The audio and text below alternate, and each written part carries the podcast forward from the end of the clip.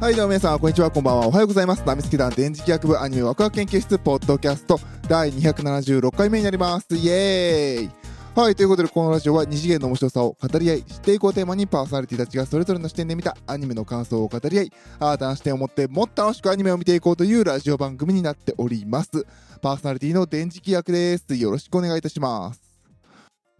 はい、ということで今回は276回目ということで、オットタクシーの感想になります。はい。えーと、今しがたね、見終わりましたよ。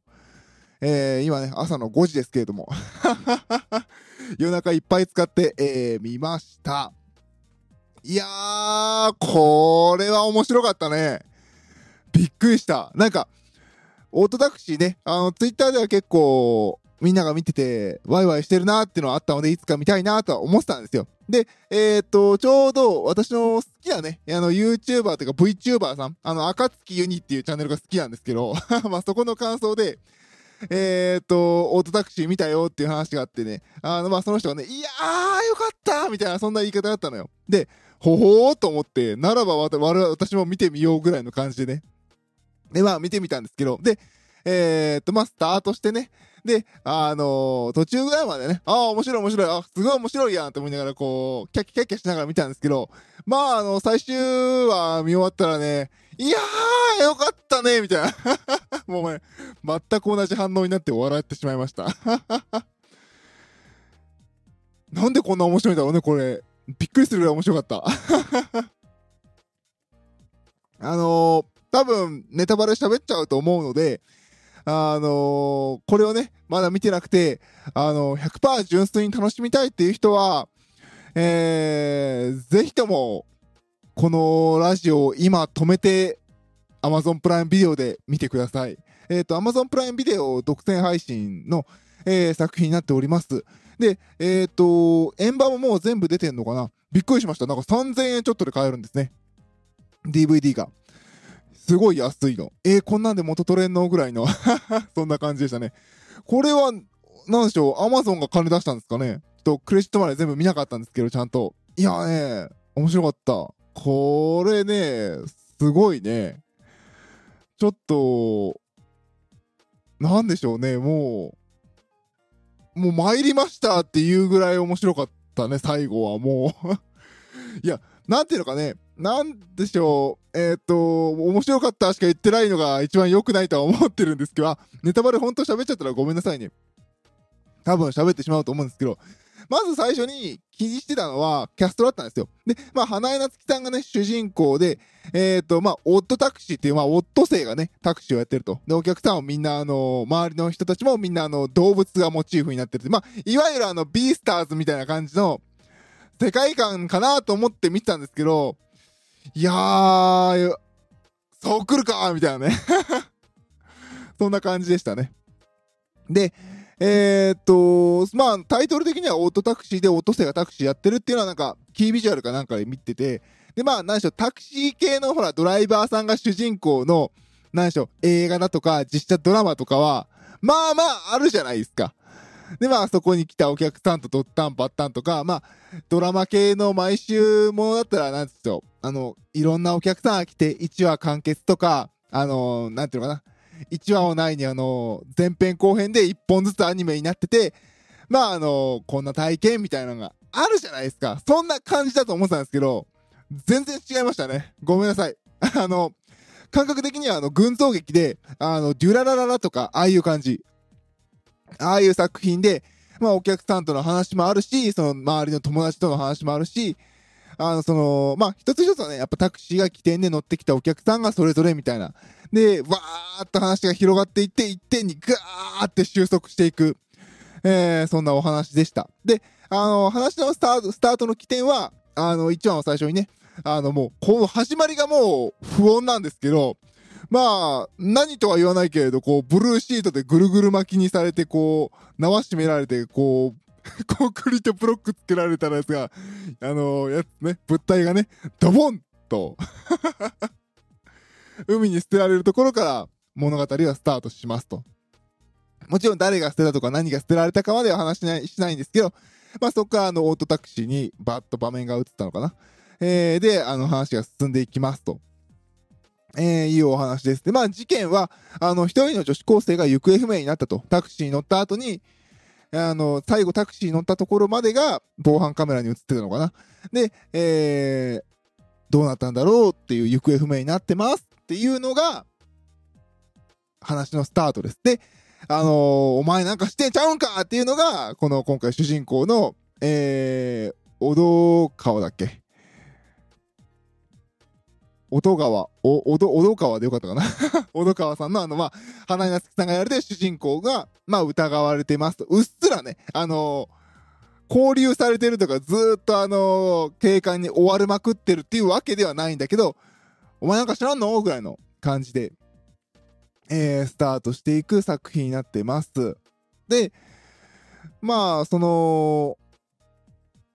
なんでしょうかね。まあ、その行方不明になった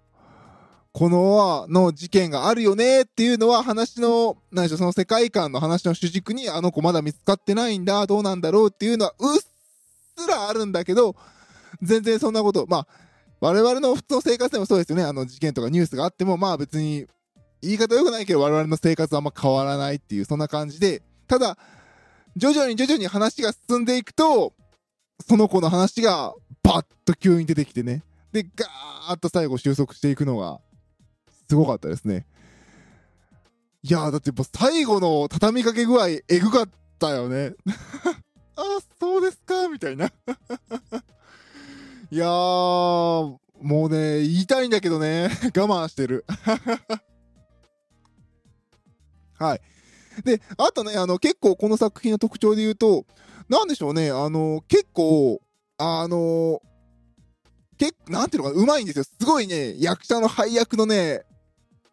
割り振りが見事なんですよ。その話をガンガンガンガン進めていって、転がっていくところにいるのは、すごい本場のね、本、まあなんでしょう。もう、どの作品でも、この人当てがったら大丈夫だよねっていう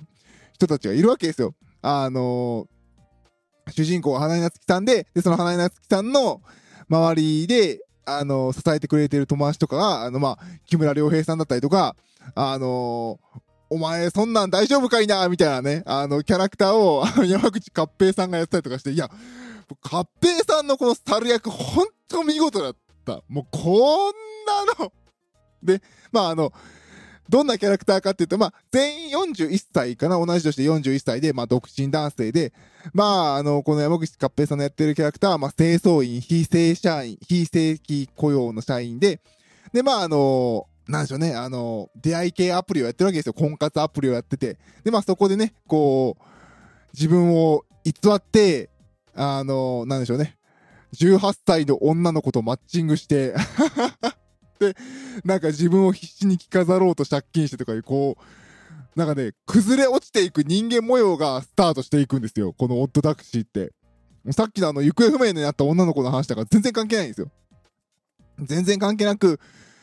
あの、落ちていく人間の話がね、そのとタクシーの、あのトド、音川の周りで一つ一つポツポツ起きて、それがバーッと話が収束していくっていうところに、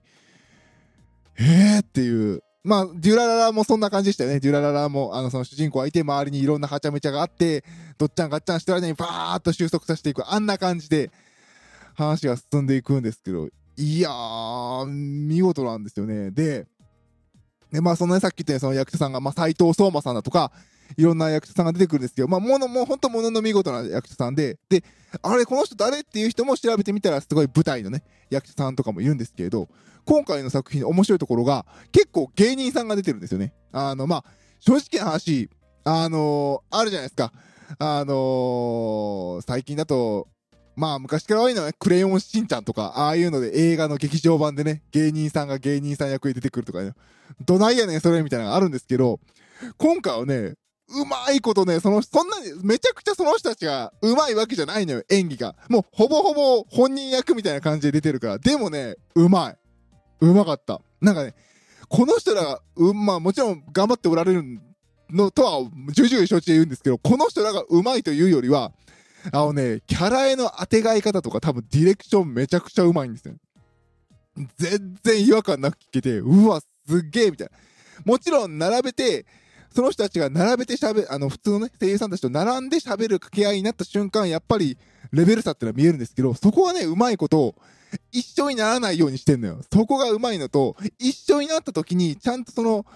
キャラクターたちの掛け合いの時に、その、キャラクターの立ち位置とか、格差、あのー、格が見えて、そこに演技のうまさの格も合わさってるから、すごくね、うまく見れるんだよね。全然あの違和感なく見れるっていうのが、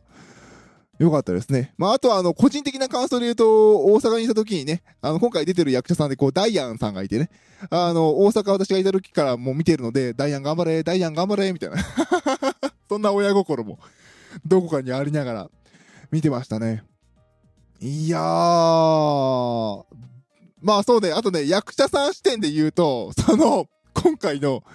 まあ、その、運転してね、乗せるお客さんに、こう、芸能人とかも出てくるんですよね。まあ、タクシーだから。で、あのー、まあ、急にポーンとね、その、アイドルをの、の話とかが出てきて、そのアイドル、あまあ、マネージャーさんと、で、アイドル送り迎えしなきゃいけないからとか言うんで、アイドルが、の話もポーンって出てくるんですけど、あの、そのアイドルたちがね、あのー、キャストを見ると、こう、三森鈴子さんとかね、小泉萌香さんとか出てくるわけですよ。こう、ラブライブオタクとしては、お、来たな、ラブライブ声優みたいな。まあ、あとはね、あのー、あの、主人公が、あの、通っているその病院、友達があの、病院、木村良平さんが、の、がやられてる、まあ、ゴーリキっていうゴリラの病院に、いるアルパカの白川さんが、あの、飯田里穂さんだったりとかしてね、おー、レッピー、俺やん、レッピーみたいな 感じだったんですけど、いやーね、ラブライブ声優うめえな、みたいな。まあ、うまいラブライブ声優が来てるのか、わかんないんですけど、でも、個人的に飯田里穂さんがこんなできると思ってなかった。ごめんなさい。ほんとごめんなさい。まあ、あの、リーダー里穂さんは、どちらかというと、こう、顔出し系の方が多かったかな。ちょっと私が見てる作品、あの、ラブライブ以降見た作品にあまり出られてなかったので、ちょっと追い切れてなかった感はあったんですけどね。いい役やってたわ。で、まあ、ミモリンはね、で、アイ、アイドルキャラでミモリンやるから、もうミモリン私と同じ年ぐらいなんですけど、確か。まだアイドルかみたいな。いや、でもね、いい、いい役やってた。で、えー、っと、他にもね、小泉萌香さんとかもね。ですね。いや、小泉萌香さんもいいキャラだったよ。いいキャラだった。ああ、なんでしょうね。個人的にやっぱりね、さっきの飯田里穂さんと同じで、小泉萌香さんも私の中ではこうまだこう若干測りかねてる感があったんですけど、今回のオートタクシーで結構ガツンとね、印象良くなりましたね。いやー、面白かった。なんかね、もうハングリー精神満載のアイドルの、あのー、三森鈴子と、それにね、一生懸命ついていこうとするこの、下っ端、下っ端キャラのね、小泉萌香さんのキャラクターがね、もう中の人でアニメ見ちゃダメなの分かってんだけど、見てて面白かったですねで。まあ、ネタバレになるんですけど、さっき言ったその、山口勝平さんが、その、マッチングでね、自分偽って金持ちだみたいな、年収2000万って書いたら18歳の子とマッチングして、で、まあ18歳、まあ、もうわかるじゃないですか。あの、アニメの話でここまで来たら、そんな本気なわけじゃないっていうの。で、まあ、つつもたす的な感じでね、あのー、金引き出すようにこう、当てがわれるんですけれど、まあその当てがわれるのはこのアイドルの、えー、小泉萌香さんがやってる市村っていうキャラクターが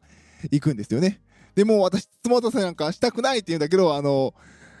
三森鈴子さんのキャラクターが、あんたそれ以外何ができんのとか言ってんのが、ちょっとね、ラブライブファン的には超面白かったです。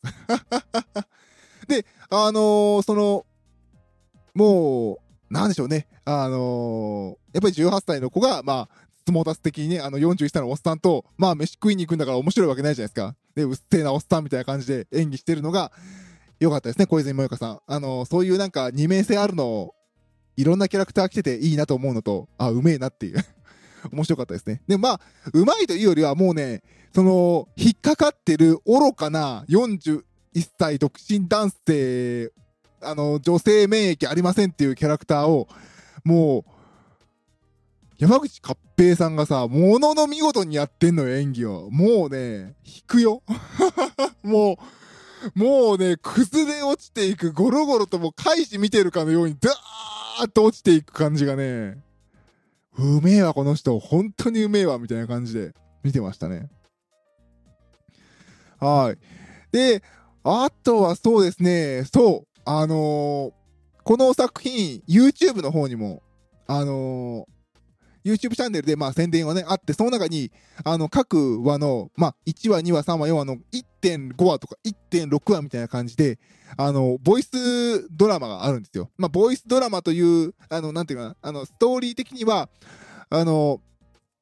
登場して、その音声を紹介しますみたいな。で、あの、その作品内の、まあ、なんでしょうね、あの、各話の小話みたいなのがあるんですよね。で、まあ、それが、あの作品見てると、象徴的にチラッと映るんですよ。なんかハート型だったかな。あの、幸せをね、あの、運ぶボールペンみたいなみんなにこう、使いま、あの、渡していってねっていう感じで、あの、回して、るやつで、まあ、それをね、あの作中でパッパッとね、よく見るとキャラが持ってたりとかして、ああ、あいつ持ってるって思うと、YouTube でね、各話の合間の音声が聞こえて、あの、ああ、この合間にはこんなことがあったんだ、的な、まあ、あるじゃないですか、よくそういうのがあるんですけど、いやー、ね、あのー最後の話、ネタバレ、あの、こっからガチのネタバレの話しますね。あの、もう、見た人だけ聞いてね。あの、いやー、あのー、紀藤あかりちゃん殺したのこいつだったんだっていうね、あのーね、いなくなったね、その行方不明だった女子高生誰だったんだって言うと、まあ、紀藤あかりちゃん演じるキャラクターで、またラブライブ声優かよって気がするんですけど、まあ、演技できる子だからね。で、まあ、もともとその子が、えっ、と、3人組のアイドルユニット、さっき言ったアイドルユニット、まあ、三森鈴子さん、小泉萌香さん、もう一人、えっ、と、えっ、と、村上真夏さんっていう方のキャラクター、えっ、と、宮由紀か。宮由紀っていうキャラクターなんですけど、元は、えっ、と、和田垣さくらちゃんっていうキャラクターなんですよね。で、その宮、えっ、と、宮、宮ちゃんでよかったっけ？宮由紀が、まあ、いなくなった、さっき言った女子高生がいなくなったから、代わりに当てがわれたっていう子なんだけど、実はこの子が、やっちゃってたっていうね。いやー、なんかさ、ずっとミステリーだったじゃん。ずっとどうなるんだろうっていうミステリーとか、あとはなんかこう犯罪をね、あの、助けてこう、なんとかやるっていう形の、こう、ワクワク、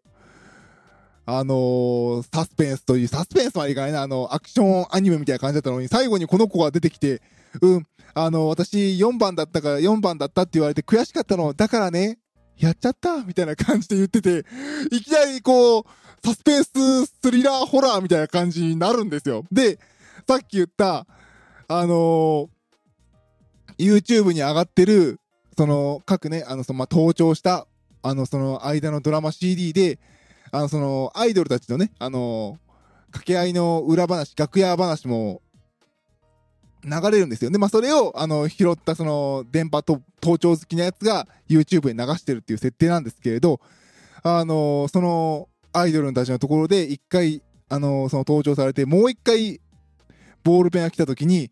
あの、このね、女の子のキャラクターのお母さんから電話がかかってきて、あ、私の声聞こえてたの？っていう、あれバレちゃったみたいな、このやばい子にバレちゃったみたいになって、で、最後最終話が終わって13.3話だったかな。えー、タイトルのところに行くと、あのね、最後その盗聴してる録音機に向かってね、次はお前だって言うんですよね。やーべーってね、なんかもうさっす、なんかね、スリラーホラーになってんじゃんみたいな、ズワーっとして終わりましたね。いやー、なんか、ただただ、あの、円満に主人公が抱えているその問題とかを解決して、で、まあ悪いことして犯罪したら、まあみんな豚箱に入って、はい、おしまいよかったね、で、終わらなかったんだよね、これ。やっべえと思って。ああ、こういうことだからみんな騒いでたんだっていう。いやー、なかなかね、久々にゾワッとしたし、うーわ、これは語りてーみたいなね。そんな作品でしたね。本当に面白い。いっぱい人は出てくるんだけど、無駄なキャラクターは一人もいない。すごい面白い作品でしたね。いやもう何よりさ、この、そのさっき言ったそのバーンってこう殺しちゃうこの、ね、あの、和田垣さくらちゃんのその役者やられてる村上真夏さんいや、怖え。この子、ね、ウィキペディア見たらまだ全然他の作品出てなくて、いや、この子、来るなみたいな、そんな感じを予感させる、いい作品でしたね。ここに来てこの子出てくるんだみたいな。いやー、やべえ。マジやべえ。あー。やばかったよね。よくよく考えたら、この子をね、あのー、スマホ仕込んだりとかいろいろやってたよね。あそこのつながりってどっからできたんだろう。そこって何も話してなかったよね。おう、怖い。えー、そんな感じでしたね。あとは、その役者さんの力で言うと、斎藤相馬さんやばかったね。斎藤相馬さんめちゃくちゃすごかった。斎藤相馬さんのキャラクターは、あのー、主人公のね、え、っと、もう、えー、琴川、えー、まあ、花屋月さんのキャラクターに、あの、めちゃくちゃ恨みを持つキャラクターになるんですよ。で、まあ、あの、全然ね、あの、タクシーバーって飛ばしちゃって、ちょっとあの、うわ、危ないってなった時に、自分がね、必死になって手に入れた、あの、スマホ、あの、ゲームでね、まあ、スマホのガチャでゲームで手に入れて、それが運悪く水没しちゃって逆恨みして追いかけてくるっていうキャラクターだったんですけど、その、逆恨みするまでの過程を淡々と語って、あれ15分ぐらい ?A パート全部語ってたよね。淡々と語っていく形。あれは見事だったね、斎藤聡馬さん。うーわ、やっべー、みたいな。あの感じはすごかったですね。怖いって思ったし、なんでしょうね、多分、半年前の私なら、そのキャラクターの気持ちは分からなかったんだけど、最近こう、馬娘にはまったせいで分かるようになっちゃいましたね。いやー、すごかった。で、あと、その、語りで言うと、さっき言った三森鈴子さんのキャラクターもすごかったですね。なんでこうなってしまったのか、私たちのアイドルはっていう、さっきの言ったいなくなってしまった、えー、一人あかりちゃんがやってた本当の、えー、みやちゃんが、えー、現れて自分のセンター、まあアイドルとしての座を奪われそうになって、で、あの、個人的な話しに行こうと思ったら、死んでたっていう、そこまでの語り、やばかったですね。そう、だからさっき言った、その、こうね、ラブライブのね、小泉萌香さんがね、若手の一番若手ですよ、西ちゃんの小泉萌香さんが、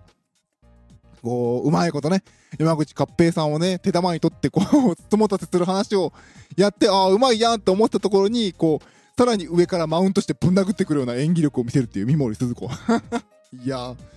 うめえわ。なんかね、すごかった。本当にすごかった、この作品。マジかっていう感じで、一気に見させられた素晴らしい作品でしたね。まあ、あの、ここまで聞いていただいた方は、もうあの、オトタクシーは見てると思って喋ってますけれど、えー、っと、見てなくて聞いた人ごめんね、ネタバレ喋って。でもめちゃくちゃ面白いので、ぜひあの、見てみてください。はい、ということで今回ね、オットタクシーの感想になります。ちょっとね、もう見終わってすぐに撮ったのでね、もう全然私の中ではまとまってなくて申し訳なかったんですけども、めちゃくちゃ面白いんで、あの、ぜひぜひ見てみてください。はい、パーソナリティは今回私、電池企画でした。それでは、バイバイ。